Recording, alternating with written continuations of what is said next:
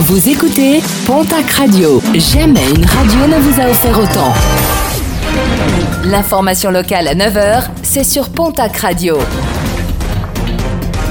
Bonjour Jean-Marc Courage Sénac.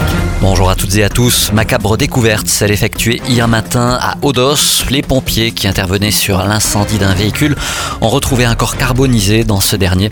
La victime, un homme, aurait été identifié par la police. Une enquête a été ouverte.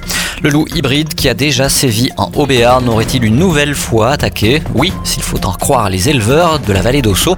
Quatre brebis ont été attaquées dans la nuit de vendredi à samedi dans le secteur d'Astebéon. L'ONCFS n'a pas encore communiqué sur cette attaque. Direction la case tribunal pour un individu qui avait menacé d'une arme de poing son voisin à Tournai. Un voisin trop bruyant à ses yeux ou plutôt ses oreilles. L'individu a finalement été interpellé par les gendarmes.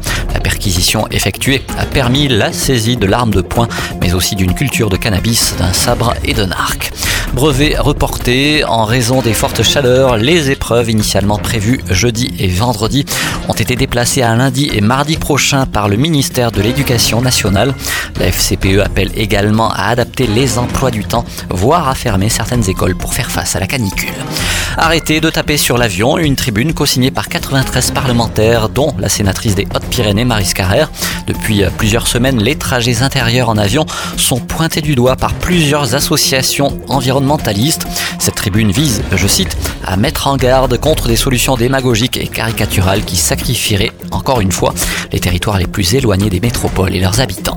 Et toujours dans les airs et à la veille des vacances, le cabinet Flight Right, spécialiste de la défense des droits des passagers, vient de publier son dernier classement des aéroports bons élèves du respect des horaires et des plans de vol.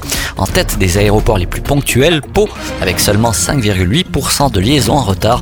Biarritz arrive en fin de classement avec 16,51% de retard. Et puis euh, Carnet avec une naissance exceptionnelle aux eaux d'Asson. Un bébé Ocelot est né le 14 juin dernier.